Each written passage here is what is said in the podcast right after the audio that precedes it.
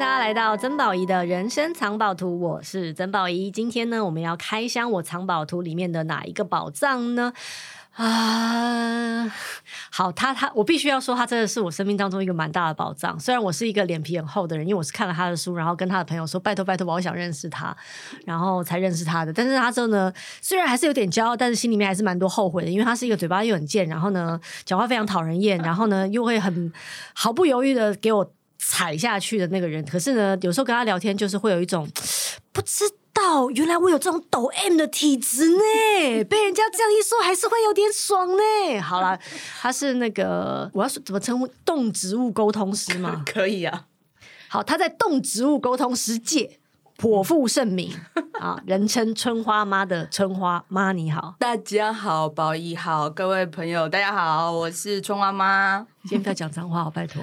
我不想，因为我们 podcast 才刚上啊，我不想在一两集之后，我突然就被审核下架这种，我不想遇到这种事情。我从头到尾都会捏着我自己的左手，这是左手吧？对，我会捏着我自己的左手，然后说不能讲脏话，不能讲脏话。对对对，我会忍住。对对对，春花妈呢，在这个动物沟通界呢，伯父盛名，是因为她曾经帮一些嗯、呃、有名的朋友跟他们家里的毛小孩聊天，然后处理一些事情，所以呢，她在宠物沟通界，因为她有教课。然后呢，也切切实实的帮助了蛮多人。重点是，他也出了很多书，他还帮他的猫朋友出诗集，是可以这么说吗？我不愿意，他是我干儿子，他帮他的干儿子出了一本诗集，嗯、他的干儿子叫骨干。然后呢，骨干就是很会写诗，是一只橘胖猫，橘就橘，不要胖嘛，这样他听到会难过。不会，他他偶包很深。嗯，就是因为我包很深，才不能这样讲啊！没有，只要是你说的，因为你长得漂亮，他就会说没有关系。哎、欸，所以宠物还会分人的颜值哦？有啊，他们还是要各自有所好啊。所以有一些动物跟我聊天的时候，就会说：“哎、欸，你长得真的不好看。”那是实话，哎、欸，这种事情攻击不到我。然后我就会问他什么，所以他有没有差点讲脏话？然后我就会问他什么是好看。你知道动物的审美标准有点有趣，有一些孩子的标准是长得跟爸妈像，就是好看，就是好看。嗯，然后有一些是长得跟他很像，就好看。嗯，然后有有一些是拥有他没有的颜色，嗯，就好看。啊，但是有一些就是瞎讲。哦，嗯、所以嗯，好，那我问，就动物们会大小眼吗？就是说啊，我对我对我喜欢这个人，所以我跟他好一点。然后我不喜欢这个人，我就不鸟他。绝对会啊，绝对会啊，野生动物都会了。可是可是他们的大小眼是用什么样方式来区分？因为你知道，有的时候我们，比方说我们去路边认识一些陌生的动物的时候，有时候我就是会想说啊，我好喜欢它哦。可是我那我我要怎么让它喜欢我？是不是我要散发出一种温温和的气质，说我好喜欢你，然后他们就可以接受到这种气质，他们就可以跟我成为朋友这样子。哦，白雪公主是这样演的，但基本上不可能的，因为。我在想什么时候我会就是我不会爆气，然后这一集就可以录完，就可以不要再录了。OK，好。人人间幻觉很多啦。首先，首先白雪公主吼，你知道、童话故事都已经有真实版出来，大家不要再幻想了。嗯。而且你刚刚讲的门槛太高了，因为你讲的是野生的，在外面的动物，他们其实是一直在求生存，然后他们很被气味这件事情干扰。你今天就算是完全不用任何化学洗剂，你都还有你的气味。其实你已经。嗯占据脏掉了吗？不是啊，你已经用气味表态了，表态就是占空间了嘛，占据资源、嗯嗯、地盘，嗯、对，所以他们一定不会鸟你，这很正常啊。但是通常，如果我们现在跳一个角度，我们聊的是说，诶，跟人类有接触的或在家的动物如何建立好感，相对来讲有比较多东西可以执行啦。嗯、像猫就是先不要理它，通俗来说，不是每一个猫就是先不要理它，让它先花时间观察你，搞清楚你的感觉、嗯、样子、味道，然后了解你的行为模式。嗯、那它如果会靠近你。基本上你就摸得到，然后狗的话最好是主人带领，嗯，对，当然不是每一种狗，小型犬就比较不在这个词线，小型犬要花很多时间聊。但如果是中大型犬的话，主人带领我们，嗯，然后去认识那个狗，通常狗也会比较容易能够亲人。那小型犬的话就 couple 一丁啦，因为小型犬就是五花八门，然后脾气呃千奇百怪，然后越宠的小型犬基本上就是越难搞。我没有这样说，是你说的。我不会得罪动物的，我只会得罪人。然后 惨了，我觉得这一这一集录完，可能有动物要恨我，我变千古罪人了。是也不会因为听我啊。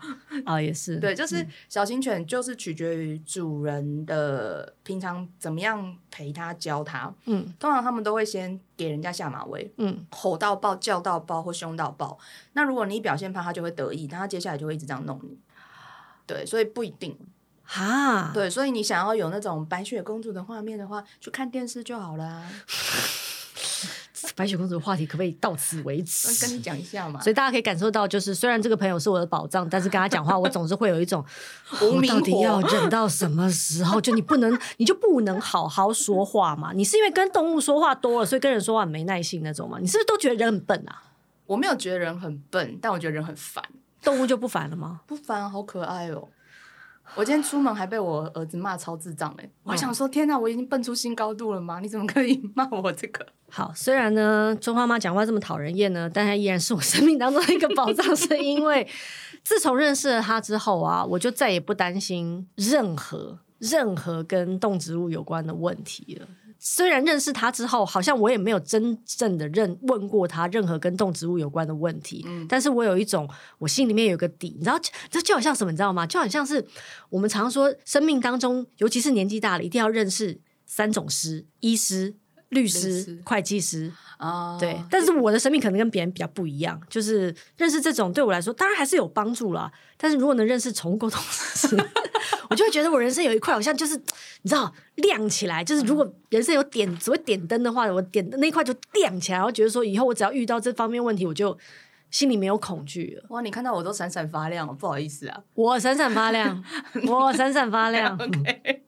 好好，那接下来接下来我开始要进入一些，嗯、因为因为今天时间真的很有限了，所以我我要认真一点聊。好，我认识春花妈是因为我看了她一本书，叫做《跟一棵树聊天：听她的人生哲学》。嗯，我真的非常喜欢这本书，嗯，因为我觉得这本书完全跟春花妈的人差太远了，就这本书太好了，你知道吗？它里面有很多植物的哲理。然后一点都，但它有它的机车，可是它的机车好好撼动人心，嗯、就是它对我来说有很多生命的提醒。就是跟一棵树聊天，听他的人生哲学，并不是只是说听他的人生或者他的价值观而已，而是他真的是一个哲学家。因为有时候我们在听哲学家说话，是会有一种离我太远，不是，是我没有用这个角度想过事情哦。原来思考事情是这样的一种感觉，嗯嗯嗯，我觉得听植物说话就是有这种感觉，嗯嗯。然后我想要直接跳过你是怎么进入那个动植物沟通界这件事，因为那个东西有些地方都听得到了。对，然后呢？可是我真的想要知道，嗯，只要能跟动物的沟通，就能跟植物沟通吗？哎，没有，这个有一点点距离，嗯，我不能说门槛，我觉得要有点距离哦，因为你其实大家最最简单的就是生长模式差太多了。所以其实节奏会差很多，我不我不能讲语言是讯息的传递节奏会差很多，但基本上我们都是温血动物啦。坦白来说，我们真的太急了，我们不一定是快哦，因为就生长速度，我们未必比植物快，但是我们太急了。所以如果我们不能够调频的话，其实你很难跟他们对上。呃，沟通的品质或是管道，我自己举我的例子，我第一次真的成功跟呃植物有来有往的对话，花了三个月。也就是在三个月前呢，我对我们家后山的植物抛出了一个疑问，然后我每天还是会想一下，然后问一下，锁定它，然后再问一下，锁定一棵树吗？锁定一棵树，一棵树，嗯、因为我一开始就是锁定那一棵树，我对它很好奇，但我真的正式跟他聊天，而且我还真的翻山越岭去后山找到他。已经是三个月后，然后他才回应我。但是那个就是很明确的讯息，就是你知道他在讲什么，或是他用你懂的方式告诉你。然后后来我其实陆陆续续试了很多种植物，可是那个调频是我如果讲的比较具体点的话，就是你能不能先躺在他的土地上，然后理解他怎么用这个土地支撑他，然后开始生长的。你才能够理解他如何传递讯息的。但如果想要像我们现在，像我轻轻松松的坐在宝鱼对面，然后跟他聊天，你要练很熟练，你自己找到了你跟这个万物和谐的频率，你才有可能就这样聊天。不然其实是有难度的啦，必须这样说。嗯，嗯，就感觉其实对我来说，感觉跟人聊天也是一样的耶。因为有时候，比方说像。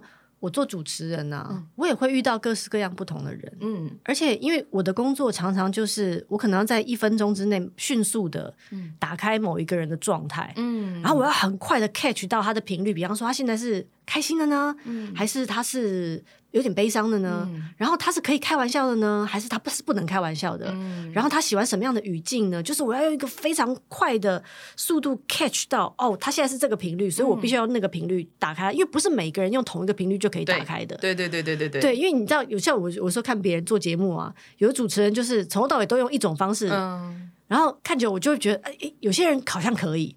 然后有些人很宽容、很包容，嗯，有些人就觉得超尴尬的。可以啊，让我下去吧。对，就是觉得哇，他不能，他不能这样聊天呐、啊！你这样跟他聊天，嗯、聊不出个花来啊，那种感觉。对，但其实我也是在人的身上做了非常多的练习，所以照你这样说，其实是你天赋异禀，所以你可以练习到，还是其实每个人都可以这么做？每个人都可以，我只是比较笨。嗯、我这样讲是有原因的，我没有什么杂念。我学会动物沟通之后，我就知道我下一步要跟植物讲话。嗯，因为没有动物能够离开植物生活，所以我想要了解它们。嗯，然后我就完全抱持着。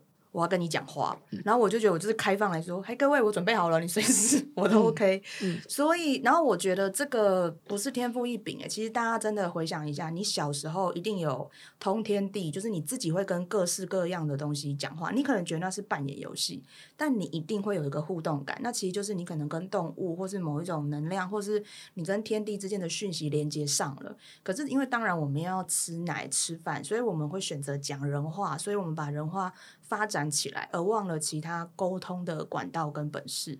我会讲一个很简单的原则跟大家讲，就是不论你长多大啦，你走进森林里的时候，你一开始一定会是觉得啊放松啊放松。然后他突然想到，呃，毛毛虫啊啊！我想尿尿啊，这里没厕所。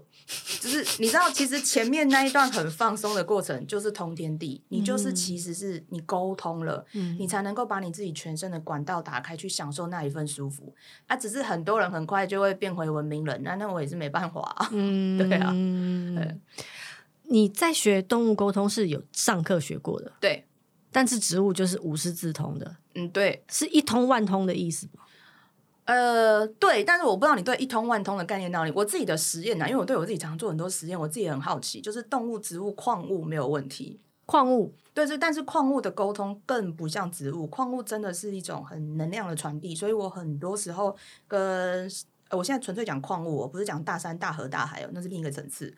就假设是一块石头好了，一个跟我有缘的石头，我真的能够感觉到它的力量，就是。流进我的身体，或者是撞进我的身体，嗯、就是跟它的质地是有关的。嗯、那只是那个就几乎是更没有语言，对，所以对我来讲，动。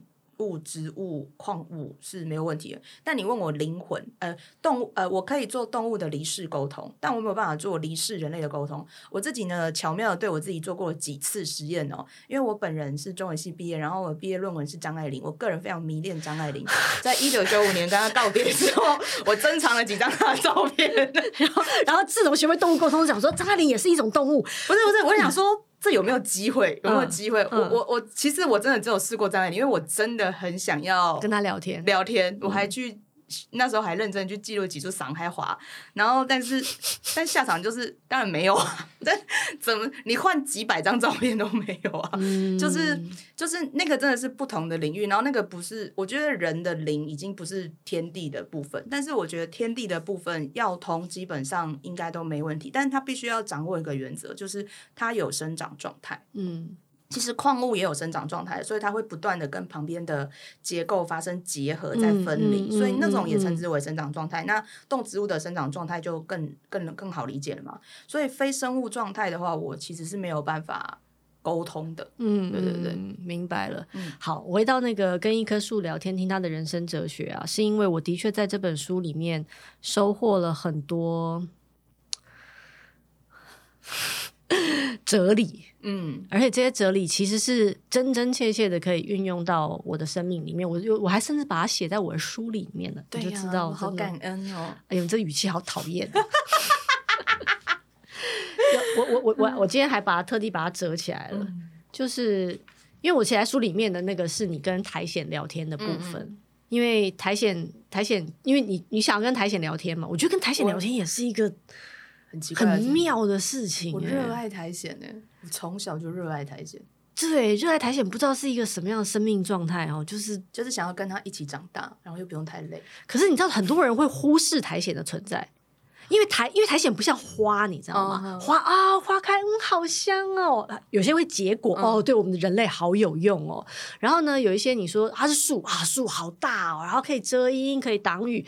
仿佛都必须要跟人类的真实生活产生互动，嗯、我们才会觉得，嗯，这个东西好像跟我有关系。嗯、可是苔藓，大部分的苔藓，你知道我，我我我我生命当中认识的苔藓，如果是活在家里面的，可能就是盆栽旁边的那种摆设啊，嗯、或者是啊，你说如果水族箱里面，可能就是石头上会长的那些东西。嗯苔藓跟我们的关系，对大部分的人来说是 none 零，哦、所以当我看到这一篇的时候，我想说，这人太怪了吧？跟苔藓聊天，还还趴在地上要跟苔藓聊天，可是苔藓好很棒吧？超屌的。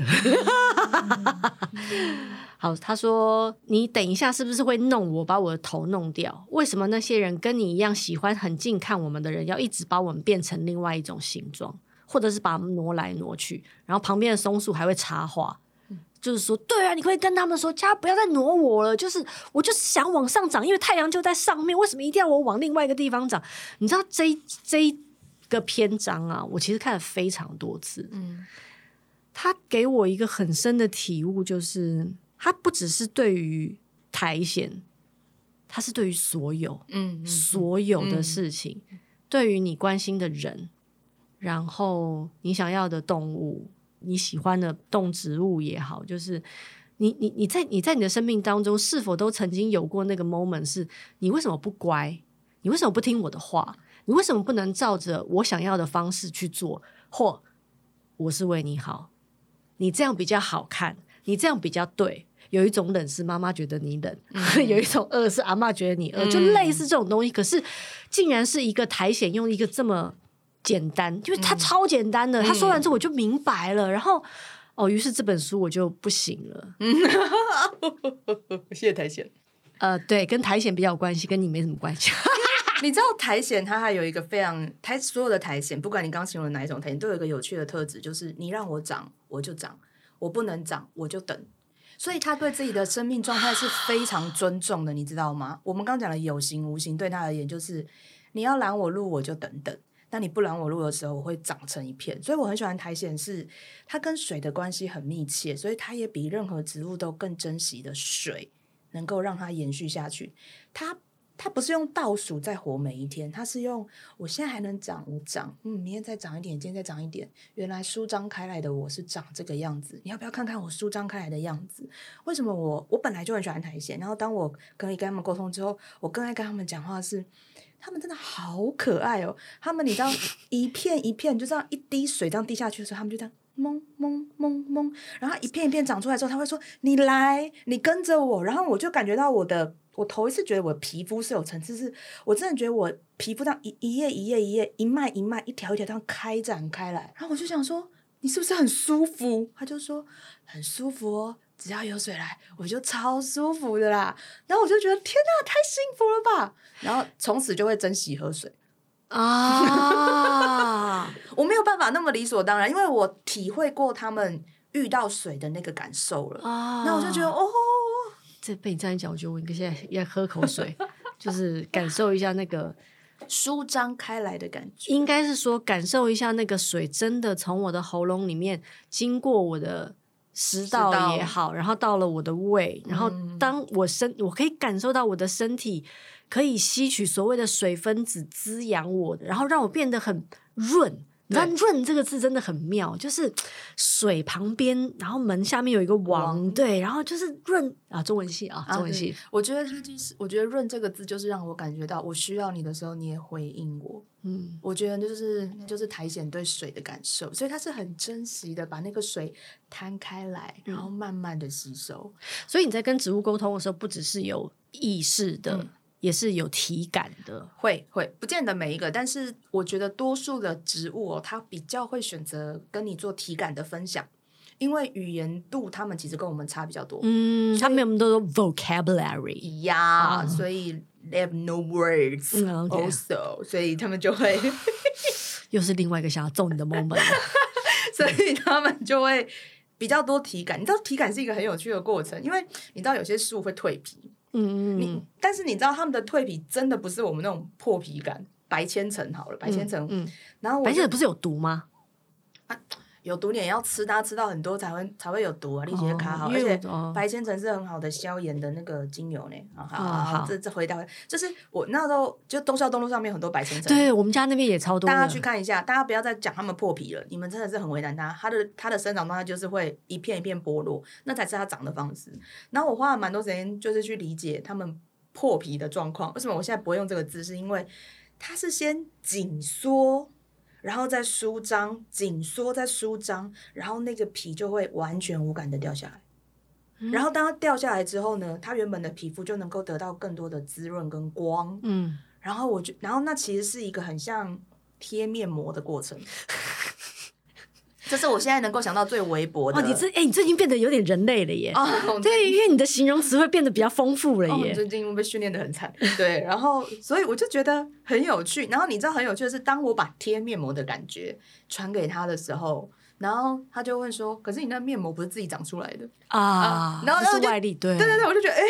很有趣，然后他就说，就是在这种你的理所当然，或是你生活习惯不同的时候，被他问的时候，那是一个很有趣的过程。没错，对对对。然后我就说，可是他跟你一样，就是他有先滋润到，然后他在干涸再不见，然后就说，哦，你们也懂树，就觉得哦，开心。好，呃，基本上呢，就是春花妈就是一个这么神奇的人，就是每次跟他聊天呢，就是会听到一些完全。哎、欸，对，好，你也可以这么说。尤其是我记得我刚认识你的时候，因为那段时间有一段时间你在学潜水。哦，对对，自由潜水。对，然后呢，是因为他想要去海里面跟鲸鱼一起游泳聊天。对，你知道，光是我，我光是听到这些东西，我心里面就气到一个。好了，我羡慕，我羡慕，我嫉妒，我恨，就是就是当一个人的五感能够。这么展开的时候，这个世界变得如此的有趣。嗯，然后这个世界变得如此的有趣，而你跟这个世界的关系会截然不同。嗯，因为大部分的时候，其实你知道，很多时候啊，人会有很多，不管是情绪上的问题，或者是生命当中的很多问题的时候卡住了，是因为他觉得自己很孤单。嗯，他觉得自己不被理解。嗯。可是事实上，这个地球用一种我们意想的不到的方式在支持着我们，对，而且是方方面面的支持。你以为你能够活到今天，是因为你厉害吗？没有，所有这个地球的东西，你的空气是哪里来的？你的太阳是哪里来的？你吃的东西是哪里来的？嗯、你脚踩的土地是哪里来的？嗯嗯、每天滋养着你的东西到底是从哪？你有没有想过这件事情？嗯、你不能因为你你你丧失了跟他们沟通的能力，于是你就当他们不存在，然后你觉得自己很厉害？不可能的，不可能的。而当你的五感完全打开了之后，你跟这个世界的连接还有好玩，我觉得你的日子过超好的气。蛮蛮爽的，就是一个臭屁的人过得很爽，然后还要不断的用他的爽来继续臭屁下去，我就会觉得人生怎么会如此不公平？好，反正他就是我的生命当中一个很重要的宝藏，就对了。嗯嗯嗯。好，总之呢，今天呢，我们先聊到这里，因为春花妈。之前他做了很多动物跟宠物的沟通，嗯、跟一棵树聊天啦，然后他有一些跟呃宠物沟通的，你也可以，诶，你的粉丝页叫什么名字？有爱大声讲，括号动物沟通直线要轮，直线药轮是后来才加的嘛？对对对对，呃，对，他其实做了很多跟动植物有关的事情，包括哦，之前你也有去做一些海洋生物的救援呐、啊，对，然后其实他做了超多的事情，然后也帮助了很多嗯毛小孩的爸妈。当他们遇到困境的时候，或者是他们真的很想要跟毛小孩沟通的时候，帮他们一把。谢谢他们给我机会让我跟他们玩呐、啊。你突然你突然之间装可爱，我又不知道该怎么办。可是我真的觉得，就是你知道，因为其实沟通是一个分享家里的成员是一个很亲密的过程，所以我其实都会很谢谢他们愿意跟我分享、欸。你说很谢谢宠物们跟你分享。对啊，对啊，你愿意选择我，然后你愿意。真的是在是他们选择你的吗？他们是啊是啊，我觉得能预约到我都是他选择我，不然有一点点、哦、嗯对。然后他选择我，他难约，他难约。呃，就是他选择我，然后他愿意在那个时间里面敞开心来跟我讲话，我超感恩的。这就是为什么我说我每次工作都初恋，因为他们真的很开放。可是也有很多难过的事情啊，难过就哭啊，没办法啊，就是我也承受不起啊。我最近才就有沟通，沟通完之后我就说对不起，然后我就问我自己，为什么？就很感动啊！我觉得就是那个，我觉得那个就是那个离世的小孩，他怎么讲？嗯，他想要呃，我觉得他讲了一段话，就是他妈妈其实花了蛮长的时间在叙述自己的愧疚，觉得自己是一个坏妈妈。然后就那孩子的回应的方式是，他没有说他好坏，然后他就说。我觉得你是全世界长得最好看的妈妈，哎，你就算湿湿的也很好看，因为你湿湿里面的眼睛还是我。我妈自己讲完，我自己就哭爆。就是你知道，因为我完全可以了解那个妈妈是没有办法安慰的，她在她自己的那个过程当中。可是这孩子就是不管他在世或离世的时候，他眼永远眼里都只有他。然后我觉得我讲完这段话的时候，我真的觉得。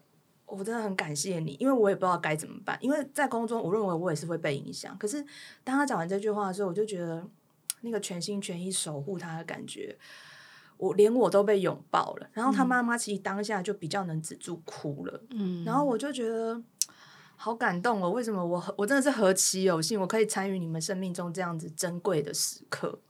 因为其实那个妈妈的痛是有传到我身上的，可是这孩子却。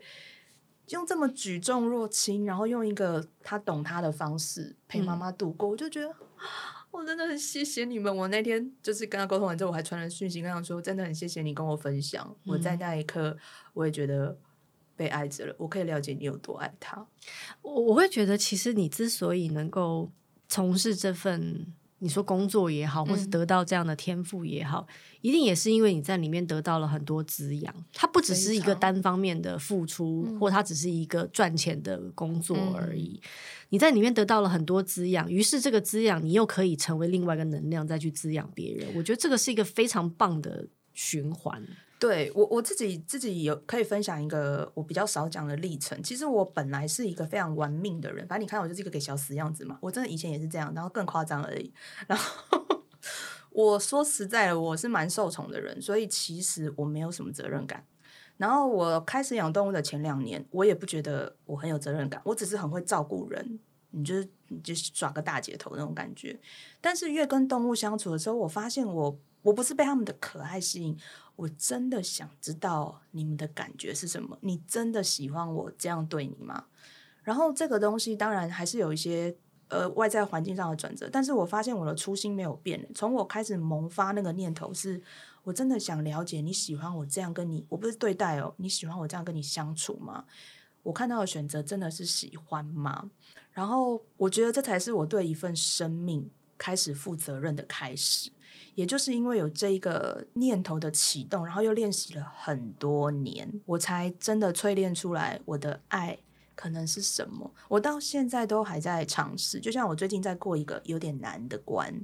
呃，我有一个癌末的小孩，癌症末期，我同时还有一个已经在安宁的小孩。等下你要讲清楚是的毛小孩，两只都是猫，对，然后。他们都因为先天性的关系，所以到我身边的时候，其实很多时候日子都在倒数了。我原本预计，以我这人的个性，就是他们开始安宁了，我就要停工。我停工什么？我不要工作，我要陪他们。OK，我我自己对我自己的规划跟想象一直都是这样的，没有恶意，没有没有第二个选择，就是这样。可是我现在还是如常的在工作，然后我做了一件我从来没有想象我会做的事情，叫做倒数。这些事情对我很难，我觉得死不可怕，离别很难。嗯，你要有意识的，你无可避免承受它正在从你眼前流失这件事情很难。可是我过得去，我超惊讶。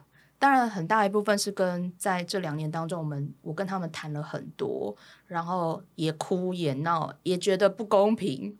我在听到医疗行为的时候，回家还是会打很长一篇脸书怨叹这个事情，没有啦，就是抱怨说怎么会那么痛。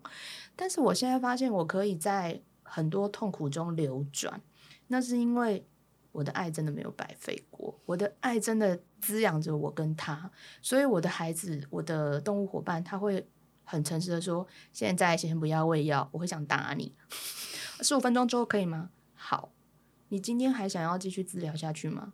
要啊，不是说要一起活，就是我真的可以在这些里面过渡，然后我不会批评我自己做的不够好，我也不会要求他一定要好活，然后我现在还能够好好工作，我完全没有想到，但是我真的觉得可以，没有，我真的负责任，我的责任跟爱连接了，然后他们懂，所以打从我下定决心想要了解他们的那天开始，我做的事情始终如一。你突然这么温柔，我真是有点很不习惯。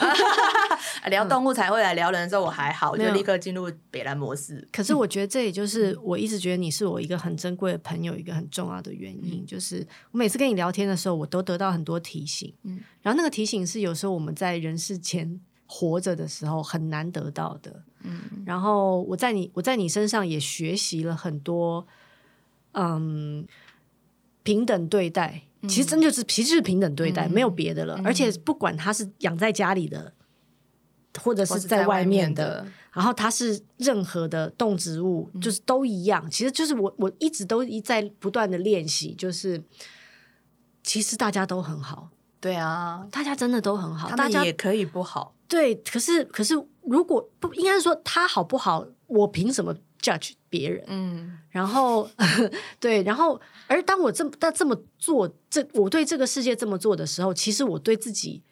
In some way，嗯，也会放松很多，嗯，就是那因为因为那些其实都所有东西都是双向流动的，嗯、我很清楚的知道，嗯、当我不断的在区分你们我们跟他们的时候，其实我也自己在我的心里区分，这是对的，那是错的，你是好的，嗯、你是不好的，你是漂亮的，你是丑的，你是老的，你是年轻的，就是太多太多的这些二元，在我心里面造成了很多的冲突。可是每次在跟你聊天，听你在说，不管是你跟家里的、嗯、别人的。动物的、植物的，跟他们聊天的时候，我都会有一种啊，我其实真的当人当太久了，都废 掉了。对，然后，然后每次跟你聊完了之后，我都会再得到一些力量，嗯、再学习到一些更多的东西，然后再继续往前走。嗯、然后你提醒了我很多。对我，我我不是孤单的在这个地球上行走着跟活着，嗯、而有这么多的东西支持着我们，嗯、而我们竟然对他们一无所知。嗯，好，所以呢，刚刚讲了这 这这段真的非常珍贵哦，请大家这个好好珍惜。嗯、而这一集呢，我们这边要稍稍告一段落了。下一集我们要进入的是春花妈的宇宙药轮了，是她在今年推出的一个新的 种新的妈的多重宇宙的宇宙，妈的动物多重宇宙。对，然后呢，呃，这个东西也是今天我们想要多花一点，呃，应该是说下一集我们要多花一点时间好好聊一聊的。嗯、所以在这边我们要先休息一下，我们下次再见喽，下次见喽，拜拜。